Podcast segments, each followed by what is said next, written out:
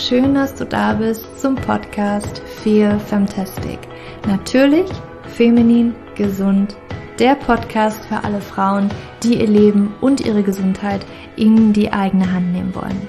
Mein Name ist Julia und heute spreche ich mit dir über das Thema Plastik und wie diese Verbindungen im Plastik unseren Körper beeinflussen können und besonders unsere Hormone beeinflussen können. Also es soll heute tatsächlich über diese Verbindung Hormonstörung und Plastik gehen. Weil ich muss zugeben, als ich damals mit PCOS diagnostiziert worden bin, das ist jetzt ungefähr mh, mm, zehn Jahre her, habe ich mich sehr damit auseinandergesetzt, wie ich esse, was ich esse und was für einen Sport ich betreibe oder wie ich mich bewege und musste aber über die Jahre feststellen, dass Ernährung und Sport nicht das einzige ist, was unsere Hormone beeinflusst, was unseren Körper beeinflusst, sondern tatsächlich noch so viele andere Dinge im Lebensstil. Und eines dieser großen Dinge ist oder sind Umweltgifte und hier ganz groß Plastik zu nennen. Und ich hatte es bei Instagram schon angekündigt, dass ich heute darüber sprechen möchte. Es kamen auch ein paar Fragen dazu rein die ich heute versuche auch noch ein bisschen gleich mit zu beantworten. Aber das ist, also Plastik ist nicht nur ein ganz, ganz großes Problem für unsere Umwelt, für unsere Erde, sondern auch für uns persönlich und für unseren Körper. Vielleicht hast du die Dokumentation A Plastic Ocean gesehen. Die gab's vor ein paar Monaten tatsächlich bei Netflix. Ich glaube, dass du sie dort nicht mehr ansehen kannst. Falls es der Fall sein sollte, verlinke ich dir das gerne oder auch falls du das irgendwo anders im Internet jetzt sehen kannst, verlinke ich dir das gerne. Ich möchte dir aber kurz erzählen, was mir vor allen Dingen aufgefallen ist. Und das ist besonders dieser Abschnitt gewesen. Also nicht nur, dass es natürlich also extrem schockierend war, in wie, wie viel Plastik in unseren Weltmeeren rumschwimmt und wie tatsächlich ganze Flüsse in Asien einfach überquillen an Plastik und du da eigentlich gar kein Wasser mehr sehen kannst, weil einfach alles nur Plastik ist. Aber worauf ich hier hinaus will, es gab einen sehr, sehr schönen, ich sag mal, kleinen Ausschnitt Teil in dieser Dokumentation und ich glaube, dass das, entschuldige, dass ich jetzt nicht ganz den Wortlaut oder auch ganz genau wiedergeben kann, ähm, wo oder wie das war, weil ich kann diese Dokumentation leider nicht mehr einsehen. Ich habe sie jetzt bei Netflix nicht mehr gefunden. Ich glaube aber, dass das tatsächlich in Ozeanien war, also Fidschi, Inseln, Tonga, diese Richtung, wo ein ganz großes Plastikproblem tatsächlich auf diesen Inseln vorhanden ist und man tatsächlich auch nicht mehr weiß, wo man mit diesem Plastik hin soll, weil das so kleine Inseln sind und Mülldeponien, ja, sind da vielleicht ein bisschen rar. Ähm, und tatsächlich das ist jetzt natürlich eine riesengroße Ausnahme, das machen wir natürlich nicht, wird dort auch ganz viel Plastik verbrannt. Nun gab es dort ganz, ganz viele Frauen, Kinder, aber auch Männer, die hormonelle Probleme hatten und besonders hier hervorzuheben war die Unfruchtbarkeit. Also das war wirklich ein ganz, ganz großes Thema in diesem Gebiet, wo dieses Plastik Überhand nahm, teilweise auch verbrannt wird. Das ist natürlich eine Extremsituation, die wir jetzt nicht unbedingt haben. Also man könnte sagen, dass wir natürlich eventuell kleinere Dosen in unseren Körper gelangen, als tatsächlich bei diesen Menschen der Fall war, von denen ich dir jetzt gerade erzählt habe. Aber das war für mich nochmal so richtig, also diese ganze Dokumentation war natürlich total schockierend und für mich natürlich auch nochmal mehr den Anlass, noch mehr darauf zu achten, inwiefern ich Plastik in meinem Leben lasse, aber natürlich auch nochmal tiefer zu graben, was das persönlich für mich und meinen Körper bedeutet. Ich habe davor schon sehr viel auf Plastik verzichtet und habe schon einige Schritte unternommen. Aber ich habe jetzt für dich auch nochmal ein wenig die Studienlage mir angeguckt. Und Besonders die Studienlage, muss ich sagen, ist für PCOS ein wenig eindeutiger, als es für andere Hormonstörungen tatsächlich ist. Aber es ist bekannt, dass Plastik oder die Verbindungen Stoffe in Plastik hormonähnlich wirken können. Ganz besonders hervorzuheben ist BPA. BPA ist ja schon lange in Verruf geraten und es wird neuerdings oder seit längerem ja auch schon BPA-freies Plastik hergestellt in, in Trinkflaschen, in Tupperware, damit wir das Gefühl haben oder damit uns das zumindestens ähm, nicht mehr in den Körper kommt, dieses PPA. B BPA, entschuldige. Ähm, und BPA ist wahrscheinlich eines der am best untersuchtesten Verbindungen äh, in diesem Plastikkonstrukt sozusagen. Und da hat man, und das ist schon sehr lange bekannt, herausgefunden, dass Östrogen ähnliche Wirkungen im Körper hat. Das heißt also, es gibt verschiedene Tierstudien, ähm, also in vivo, oder es gibt aber auch in vitro Studien, das heißt also in der Petrischale, nicht irgendwie am Leben ähm, getestet, wo man tatsächlich den Link feststellen konnte, dass dieses BPA Östrogen ähnliche Wirkung hat und im Körper daran beteiligt ist, zumindestens beteiligt ist. Man kann jetzt nicht vielleicht hundertprozentig sagen, ob es daran schuld ist, aber beteiligt ist, wenn eine Person zum Beispiel Diabetes entwickelt, Herzerkrankungen, Unfruchtbarkeit, aber auch Krebs. Also da gibt es eine enge Verbindung und deswegen hat man gesagt, also BPA, das können wir nicht mehr zulassen ähm, und deswegen wird auch empfohlen, vor allen Dingen BPA-freies Plastik zu kaufen, beziehungsweise darin Wasser zum Beispiel zu lagern oder Essen zu lagern. Ähm, ja, aber, und das finde ich ganz interessant, ist BPA ja nicht die einzige Verbindung in Plastik, die eventuell hormonähnlich wirken kann, sondern es gibt tatsächlich auch noch viel, viel mehr Verbindungen, die tatsächlich problematisch sein können. Aber später mehr dazu. Ich möchte jetzt noch mal ganz kurz auf PCOS eingehen, weil hier die Studienlage einfach eindeutiger ist, als bei anderen Dingen der Fall ist.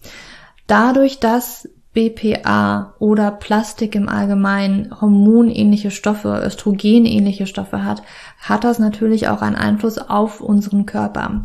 Das Problem ist, dass wir natürlich körpereigenes Östrogen haben und jetzt kommt dieses Östrogen, diese Xenoöstrogene, wie man sie noch nennt, diese Umweltöstrogene, zum Beispiel aus Plastik, kommen sozusagen noch oben drauf.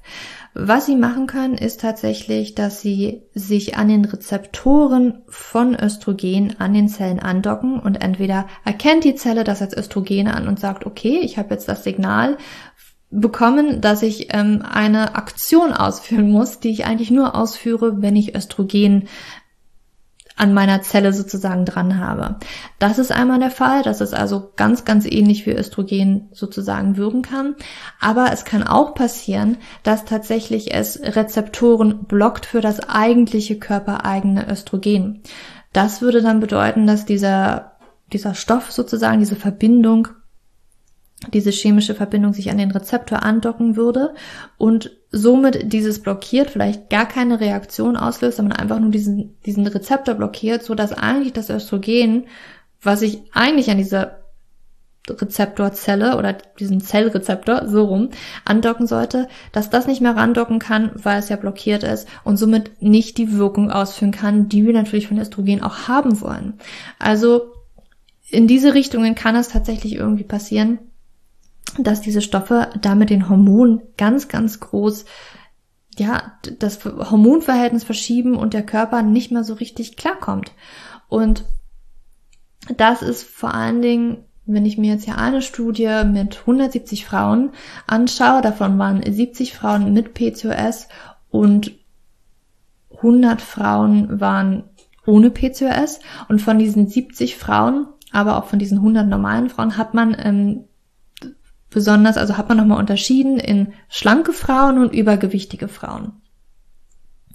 Und was man rausgefunden hat, und da würde ich auch schon, glaube eine Frage tatsächlich beantworten, inwiefern PCOS und Plastik, ob es da wirklich Studien gibt. Ja, es gibt dazu Studien und es wurde in dieser Studie mit 170 Frauen herausgefunden, dass Frauen mit PCOS 30 bis 40 Prozent mehr BPA im Blut haben als Frauen ohne PCOS ob man da jetzt direkt sagen könnte, okay, ähm, das ist jetzt entweder sind Frauen mit PCOS schlechter Ausscheider, weswegen wir diese BPA-Stoffe vom Plastik schlechter ausscheiden können, oder kann tatsächlich BPA ein Auslöser für PCOS sein. Das kann man jetzt in dieser Studie nicht wirklich sehen. Aber man sieht halt, dass Frauen mit PCOS sehr viel mehr BPA hat. Und hier sehen wir auch schon, dass vor allen Dingen BPA natürlich eins der am besten untersuchtesten ähm, Stoffe im Plastik ist. Und also diese Studie fand ich schon sehr interessant.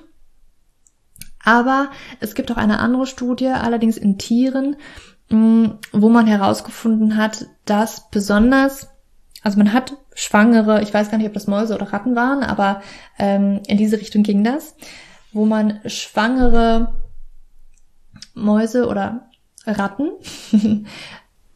sozusagen mit einer hohen Dosis oder mit einer niedrigen Dosis an, also mit beiden, das waren zwei Gruppen, niedrigen bis hohen Dosis an BPA tatsächlich, hat man den glaube sogar gespritzt. Ich weiß, diese Tierstudien, die sind nicht immer ähm, wirklich das angenehmste, sich anzuhören, aber es ist halt, ja, eine gängige Praxis und was man herausgefunden hat, ist, dass vor allen Dingen dieser, diese kleinen Babys, die dann zur Welt kommen, in ihren Erwachsenenalter, also Ratten haben eine wesentlich kleinere Lebensspanne als wir Menschen, aber im Erwachsenenalter eine sehr hohe Wahrscheinlichkeit haben, eher unfruchtbar zu sein und PCOS zu entwickeln.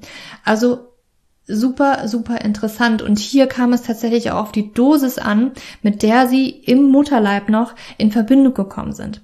Das heißt also, ähm, wenn es nur eine kleine Dosis war, dann war die Fruchtbarkeit nicht ganz so groß, ähm, ja, ich sag mal angeknackst, sondern sie haben tatsächlich auch immer noch ähm, kleine Babys sozusagen später im Erwachsenenalter bekommen können. Aber man hat auch festgestellt, dass die Qualität ähm, der Eier ein bisschen abgenommen hat und auch, dass schon weniger ähm, Rattenbabys dann sozusagen zur Welt gekommen sind, als es vielleicht bei Ratten waren, die nicht mit BPA im Mutterleib in Verbindung ge gebracht worden sind. Bei Ratten allerdings, die eine ganz, ganz hohe Dosis oder die höchste Dosis von BPA in dieser Studien bekommen habe, haben, ähm, hat man festgestellt, dass die, ich glaube, da stand sogar überhaupt keine Babys im späteren Alter bekommen haben und dass sich auch sozusagen die Eizellen drastisch reduziert waren. Also das ist ja so, bei uns Menschen ist das zum Beispiel so, dass die Anzahl der Eizellen, die wir als Frau für das ganze Leben haben, die sind bereits im Mutterleib schon festgelegt. Also wenn wir noch nicht mal geboren sind, ähm, ist das schon festgelegt, wie viele Eizellen wir haben. Und die werden dann später, diese Eizellreserve, da wird immer wieder so ähm, ein paar jeden Monat ähm, sozusagen freigelassen, um sich zu entwickeln. Also wir haben ein paar dieser, dieser Eizellen tatsächlich in unserem Körper. Aber das ist ganz, ganz interessant, dass schon im Mutterleib, wenn die Mutter mit BPA mit Plastik in Verbindung kommt, dass das einen Einfluss auf die Babys und dann vor allen Dingen auch im gebärfähigen Alter, wenn diese Babys ins gebärfähige Alter kommen, tatsächlich eine Auswirkung haben können. Und dann natürlich ist es auch davon abhängig, inwiefern diese Dosis an BPA jetzt in diesem Fall war. Mm. Aber gehen wir auch noch mal ein bisschen tiefer darauf ein, wie ähm, Plastik oder BPA im Speziellen, wenn man das wirklich am meisten untersucht hat, ähm, PCOS in diesem Fall beeinflussen kann. Also, man hat herausgefunden, dass vor allen Dingen BPA die Androgenproduktion in den TK-Zellen, die TK-Zellen sind sozusagen ähm, in den Eizellen, nicht in den Eizellen, in den Eifollikeln. Du hast die Eizelle, darum sind Hilfszellen und diese Hilfszellen sind zum Teil auch TK-Zellen und die produzieren auch Androgene, neben zum Beispiel Östrogen. Und nun wurde herausgefunden, dass BPA diese TK-Zellen anregen kann, sie signifikant anregen kann, mehr Östrogen zu produzieren. Da haben wir schon das erste Problem, wie vor allen Dingen BPA auf Androgenproduktion sich auswirken kann, nämlich dass es das in die Höhe treibt. Dann kann es das SHGB, das Sexualhormonbindende Globulin, ähm, ich sage mal, stören. Sexualhormones Globulin ist ein Transportmolekül. Das ist ein Pro Transportprotein, sage ich jetzt mal so, was tatsächlich ähm, auch Testosteron oder Androgene transportiert, indem es sich an diese bindet.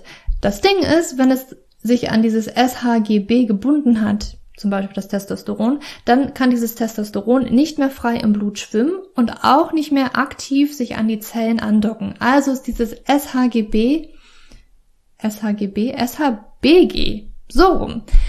Ganz, ganz wichtig bei Frauen mit PCOS und tatsächlich auch ganz, ganz häufig sogar erniedrigt. Wir wollen einen relativ hohen Wert an SHBG haben, wenn unsere Androgenwerte erhöht sind, damit natürlich das Verhältnis wieder ausgeglichen ist. Also das ist etwas, wovon wir mehr haben wollen. Nun wurde aber herausgefunden, dass, weil BPA jetzt auch wieder in diesem Falle sehr ähnlich oder die ähnliche Struktur hat, wie diese Hormone sich an das SHBG andocken kann und somit auch wieder diesen Rezeptor blockiert und somit die eigentlichen Androgene, die körpereigenen Androgene, frei im Körper wieder herumschwimmen können und somit vermehrt im Körper wirken können, wo, also was wir natürlich nicht wollen. Und das ist also auch wieder ein ganz, ganz wichtiger Punkt. Also bei PCOS wollen wir viel, möglichst viel von diesem SHBG haben, was von der Leber produziert wird, damit freies Testosteron oder freie Androgene sich tatsächlich ähm, an dieses Transportmolekül binden können, damit diese nicht an irgendwelchen anderen Zellen aktiv walten können. Nun wird es aber durch dieses BPA tatsächlich blockiert und das eigentliche körpereigene Testosteron kann weiterhin frei in unserem Körper herumschwimmen und sozusagen sein Unwesen treiben. Ein anderes Problem, was ich hier sehe, ist natürlich, dass unsere Leber eine sehr große Entgiftungs- Leistung erbringen muss. Unsere Leber ist vorrangig dafür zuständig, auch überschüssige Hormone, wie zum Beispiel überschüssiges Testosteron oder überschüssiges Östrogen, runterzubrechen, also erstmal aufzufangen, runterzubrechen und dann aus dem Körper zu scheiden. Ähm, aber die ist natürlich auch daran beteiligt, dass zum Beispiel diese Umweltgifte, wie zum Beispiel diese Xenoöstrogene aus Plastik, BPA, was auch immer, ausgeschieden werden können, also auch aufgefangen, aufgebrochen und aus dem Körper ausgeschieden werden.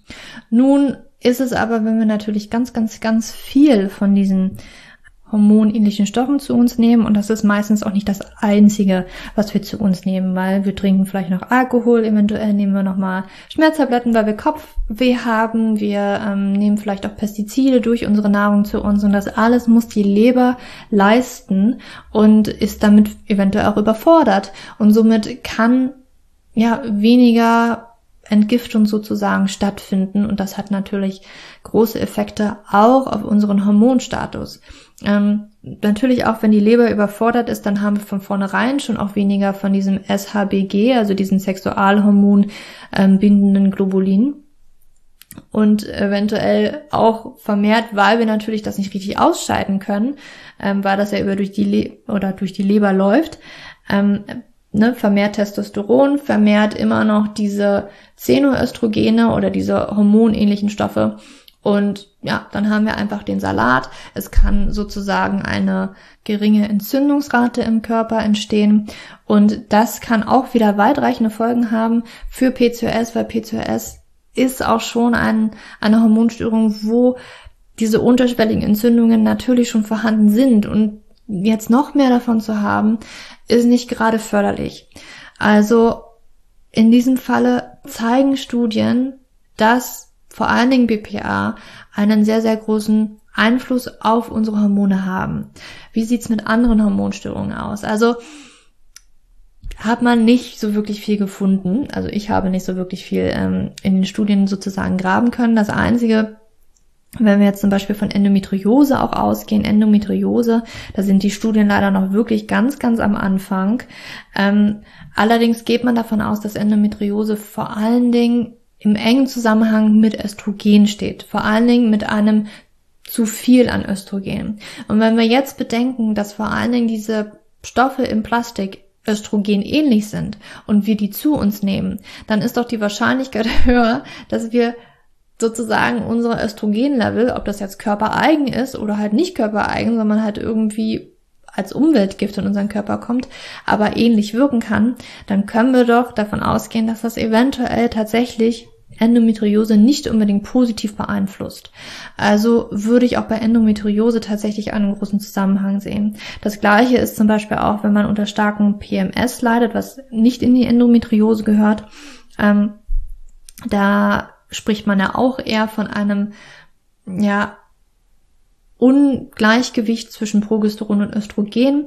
Es wird auch oft von einer Östrogendominanz gesprochen, meistens relativ, wenn wir uns das Verhältnis von Östrogen und Progesteron anschauen. Aber es ist halt prägnant, dass vor allen Dingen Östrogen hier in einem Überschuss auch eine wichtige große Rolle spielt. Und auch hier würde ich wieder sagen, da bringen uns natürlich diese Umweltgifte, die hormonähnlich wirken, nicht unbedingt weiter, wenn wir diese Hormonstörung in den Griff bekommen wollen. Deswegen würde ich sagen, vor allen Dingen hier, weil die Studienlage natürlich für BPA so krass ausschlaggebend ist und da ganz viel untersucht worden ist, ähm, besonders BPA ist natürlich zu meiden. Aber ist es jetzt wirklich nur BPA? Ich würde das nicht nur auf BPA reduzieren, weil natürlich Plastik unglaublich viele andere Verbindungen hat, die nicht nur BPA sind. Und von denen wissen wir vielleicht noch gar nicht so wirklich viel. Als Laie sage ich jetzt mal so. Für mich ist dieses Thema ja auch noch richtig, ähm, nicht richtig neu, aber es ist, es ist neu für mich, ne? Und das ist auch etwas, wo ich mich nicht hundertprozentig gut mit auskenne, wo ich weiß, es gibt jetzt diese chemischen Verbindungen und die sind hormonähnlich. Aber es wird auch anderen Verbindungen im Plastik hormonähnliche Wirkung nachgesagt. Es gibt eine Studie aus dem Jahr 2011, wo man tatsächlich über 450 Produkte aus Plastik genommen hat, also Trinkflaschen, Tupperware, alles mögliche, wo irgendwie Plastik auch mit dran war, die man einfach mal geguckt hat, wie da irgendwas freigesetzt wird, was hormonähnlich wirken könnte. Und da waren teilweise auch BPA-freie Plastik bei, wenn nicht sogar alle BPA-frei waren. Und da hat man halt geguckt, also man hat die zerschnitten und hat einfach mal geguckt, ja, wie verhalten die sich dann? Und man hat die sozusagen, ich sag mal in Anführungsstrichen, gestresst, also einem Belastungstest sozusagen ausgesetzt. Aber man hat auch schon vorher getestet, ob sie nicht vorher schon Östrogen oder hormonähnliche Stoffe freisetzen. Und da hat man sogar herausgefunden, dass bevor überhaupt irgendein Belastungstest stattgefunden hat, schon ein Großteil von den Produkten diese Stoffe, diese hormonähnlichen Stoffe tatsächlich freigesetzt haben. Also musste noch nicht mal irgendwie äh, an Belastung stattfinden. Und dann hat man geguckt ähm, unter einer alltagstypischen Belastung, das heißt also, ähm, ne, wenn man jetzt, so eine Plastikflasche ins, ins Sonnen mit an Strand nimmt, ne, da ist, scheint die Sonne drauf, das ist warm, äh, oder man stellt etwas in die Mikrowelle, oder man tut es in die Spülmaschine. Das alles sind sozusagen diese, diese Belastungen des Alltags, die eine Wahrscheinlichkeit oder ein Loslösen dieser Stoffe, dieser hormonähnlichen Stoffe begünstigt. Und da hat man herausgefunden, dass eigentlich so gut wie alle dieser Produkte diese hormonähnlichen Stoffe freisetzen oder dass die sich ablösen. Und jetzt stell dir vor, du hast in der, du hast, du hast so eine auch BPA-freie Trinkflasche, ja, die du wahrscheinlich auch von einem Fitnessstudio einfach mal geschenkt bekommen hast. Dann nimmst du jetzt dein Wasser mit rein. Es ist Sommer, über 30 Grad, lässt du vielleicht auch in der Sonne stehen da ist die Wahrscheinlichkeit groß, dass du dort ein paar Plastikpartikel, oder nicht Plastikpartikel, sondern dass sich einfach diese chemischen Verbindungen in das Wasser lösen. Und der Wasser, also Wasser ist ne, genau wie andere Nahrungsmittel, die du auch in Tupperware hast, die du vielleicht auch in der Mikrowelle warm hast, die du im Geschirrspüler, wie auch immer, es lösen sich halt immer diese chemischen Verbindungen, die du dann mit Wasser sozusagen ähm, auffüllst oder die sich da reinbinden, die du dann in deinen Körper aufnimmst. Und das finde ich schon echt beängstigend. Und das ist natürlich das gleiche mit auch Plastikflaschen, die du, also Wasserplastikflaschen, die du im Supermarkt kaufst. Ich persönlich kaufe die so gut es geht überhaupt nicht mehr. Ich habe immer meine Trinkflasche mit dabei und fülle mir das sozusagen ab. Also diese Studie hat für mich gezeigt, dass so gut wie kein Plastik sicher ist und alle Plastikverbindungen, die es heutzutage gibt, hormonähnliche Stoffe enthalten und die auch freisetzen. Besonders, also schon allein ohne dass sie in der Sonne standen oder in der Mikrowelle waren oder im Geschirrspüler, sondern einfach auch schon ja, nur weil ich mein Wasser da reinfülle.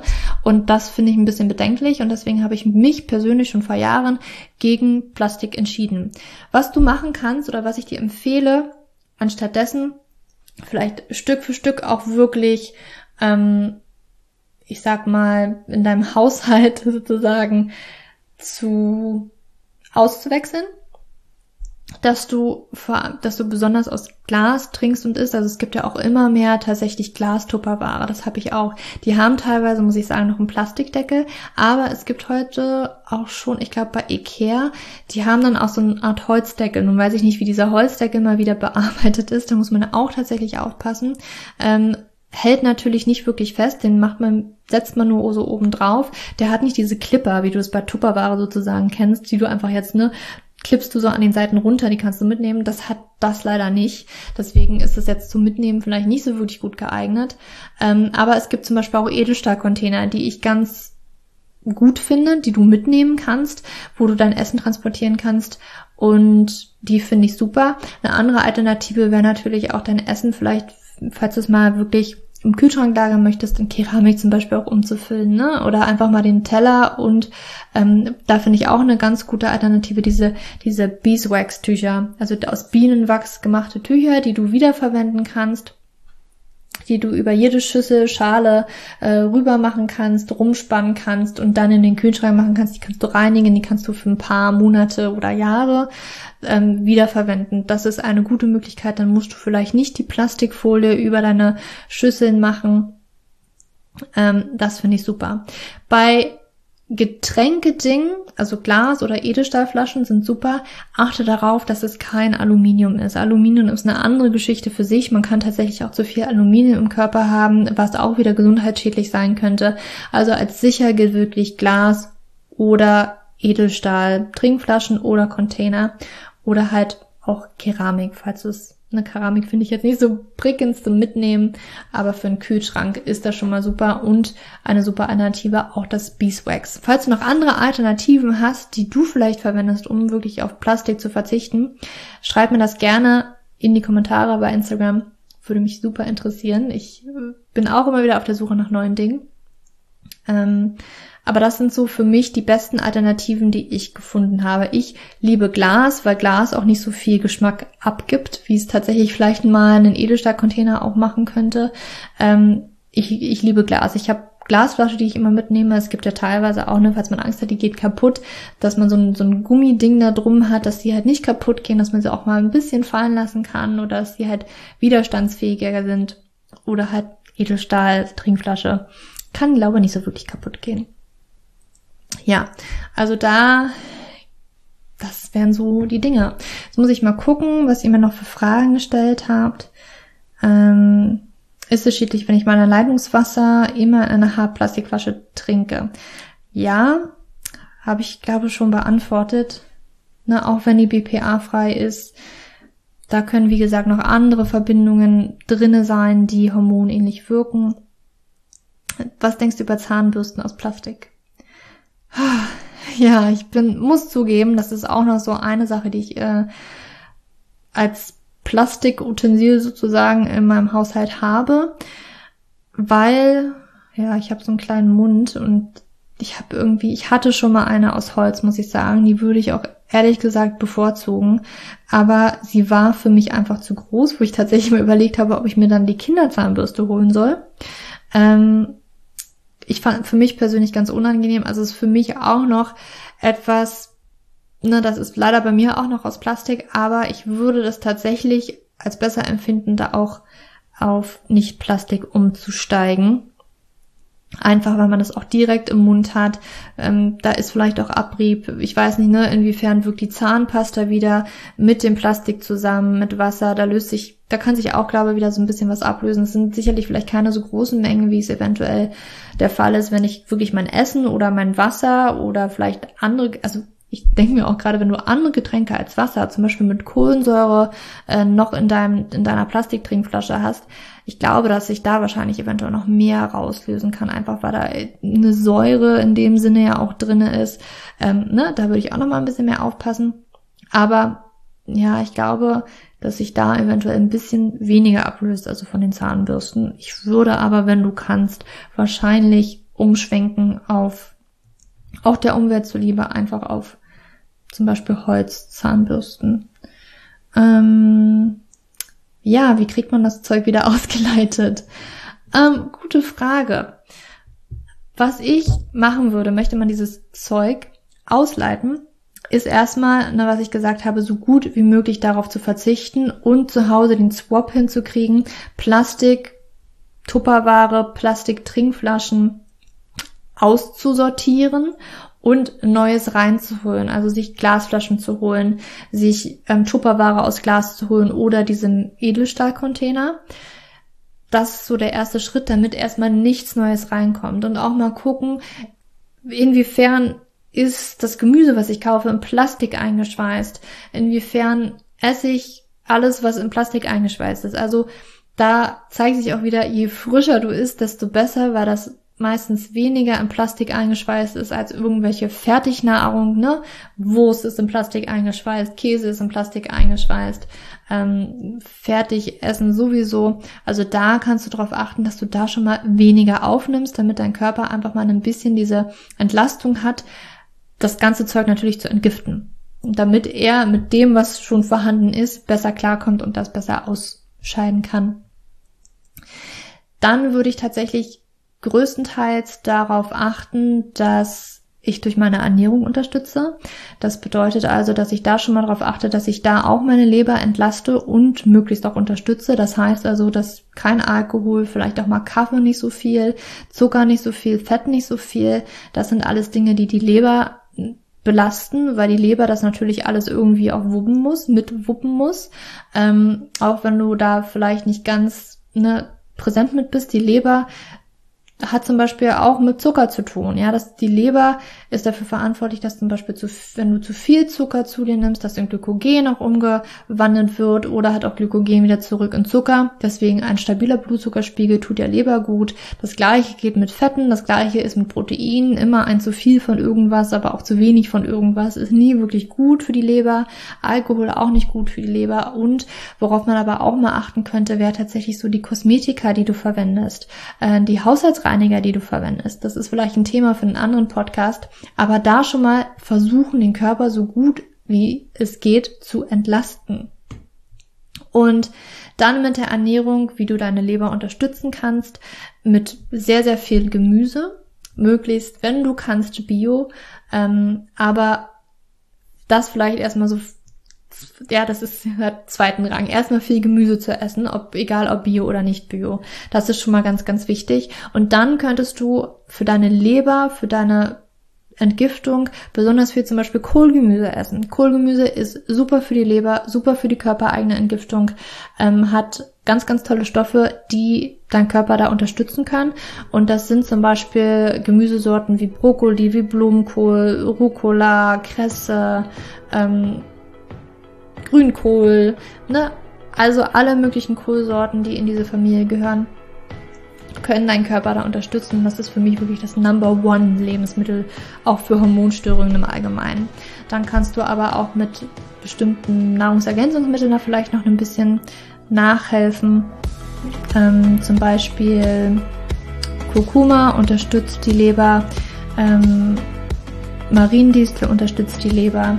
Also da gibt es verschiedene Methoden, wie du da deinen Körper unterstützen kannst den, dass der Darm auch in Ordnung ist, das ist auch ganz, ganz wichtig, dann, also dass deine Verdauung überhaupt in Gang kommt, dann deine Verdauung dazu unterstützen. Da gehe ich auch tatsächlich, also auf all diese Dinge, jetzt natürlich nicht in Hinsicht auf Plastik, aber gehe ich auf mein E-Book ein. Das könnte ganz interessant eventuell für dich sein, wie du das schon mal ganz natürlich und ganz sanft deinen Körper dabei unterstützen kannst, ähm, ein besserer, ich sag mal, Entgifter zu sein, besser auszuscheiden und ja, dann würde das so über die Zeit, wenn du da wirklich Acht auf dich gibst und nicht so viel Neues reinlässt, natürlich schon sehr viel Positives bewirken und ganz langsam und ganz sanft sozusagen dieses überschüssige, diese chemischen Verbindungen auszuleiten. Ja. Das war's so zu Plastik. Ich glaube, die anderen Fragen, die ich hier bekommen habe, die habe ich so gut es geht schon beantwortet. Jetzt im Podcast in, mit den Studien, die ich auch da zitiert habe. Ich hoffe, dass dir das weitergeholfen hat. Wenn nicht, stell mir gerne noch Fragen. Du kannst mir jederzeit auch eine E-Mail schicken an julia.juliaschulz.net oder du ja, schreibst mir einfach unter den heutigen Instagram-Post einen Kommentar. Ja, ich freue mich, von dir zu lesen, von dir zu hören und wenn du natürlich nächste Woche wieder einschaltest. Und ja, ich wünsche dir noch einen wunderschönen Tag. Für dich umarmt, deine Julia.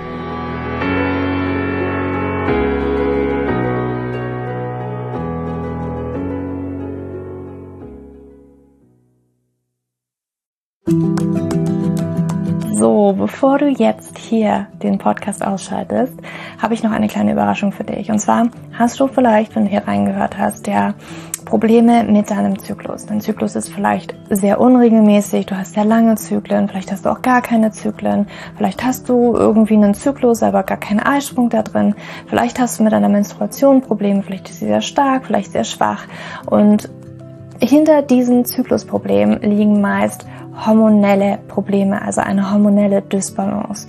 Und ich habe herausgefunden, dass es meist vier Haupthormon-Dysbalancen gibt.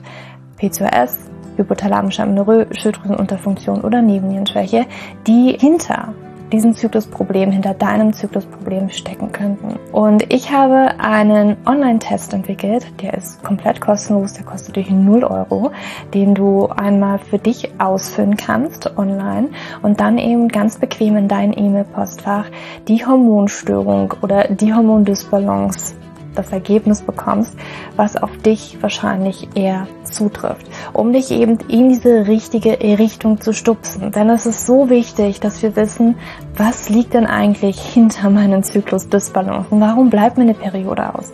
Die Ursachen können so unterschiedlich sein, aber je nachdem, was wirklich die Ursache ist, dürfen wir auch immer ein bisschen anders daran gehen. Ja, das heißt, wenn ich P2S habe, dann äh, bringt mir nicht so viel, wenn ich hypothalamische Amenorrhoe Dinge tue, ja, oder wenn ich eine hypothalamische Amenorrhoe Dinge tue, können die Dinge, die ich bei P2S immer lese, die ich machen sollte, einfach meine Zyklusstörung, ja, oder den Zyklus einfach noch mehr in diesen nicht funktionalen Bereich drücken, ja, weil das einfach nicht die richtige Herangehensweise ist. Und deswegen habe ich diesen Zyklustest entwickelt, damit du für dich wirklich mal in die richtige Richtung gestupst wirst und da wirklich nochmal intensiver reingehen kannst und dass du endlich mal ähm, ein besseres Gefühl dafür hast, worum geht's hier eigentlich bei mir? Ja, warum, worum geht's hier eigentlich? Warum ist mein Zyklus vielleicht nicht gerade so rund? Und ja, das findest du auf meiner Website juliaschulz.net slash Zyklus-Test oder du gehst einfach auf die Startseite meiner Website, ähm, da einfach auf den Hormontest klicken und wie gesagt, der kostet dich wirklich 0 Euro. Du kriegst das Ergebnis ganz easy peasy in dein Mailpostfach und das ist einfach ein gratis Angebot von mir für dich, damit du einfach ein bisschen besser in die richtige Richtung gelenkt werden kannst, weil ich weiß ganz persönlich, wie es ist, wenn man alles Mögliche versucht, aber eben nicht die richtigen Dinge und man einfach nirgendwo ankommt und landet und der Zyklus einfach nicht besser wird, sondern irgendwie gefühlt immer nur schlimmer. Deswegen schau da rein, juliaschulz.net slash Zyklus-Test und ähm, ich schreibe es dir auch nochmal in die Show Notes und ich freue mich, wenn du da einmal vorbeischaust und für dich diesen Test ja, einfach mal machst und für dich ein bisschen mehr in die richtige Richtung gestupst wirst.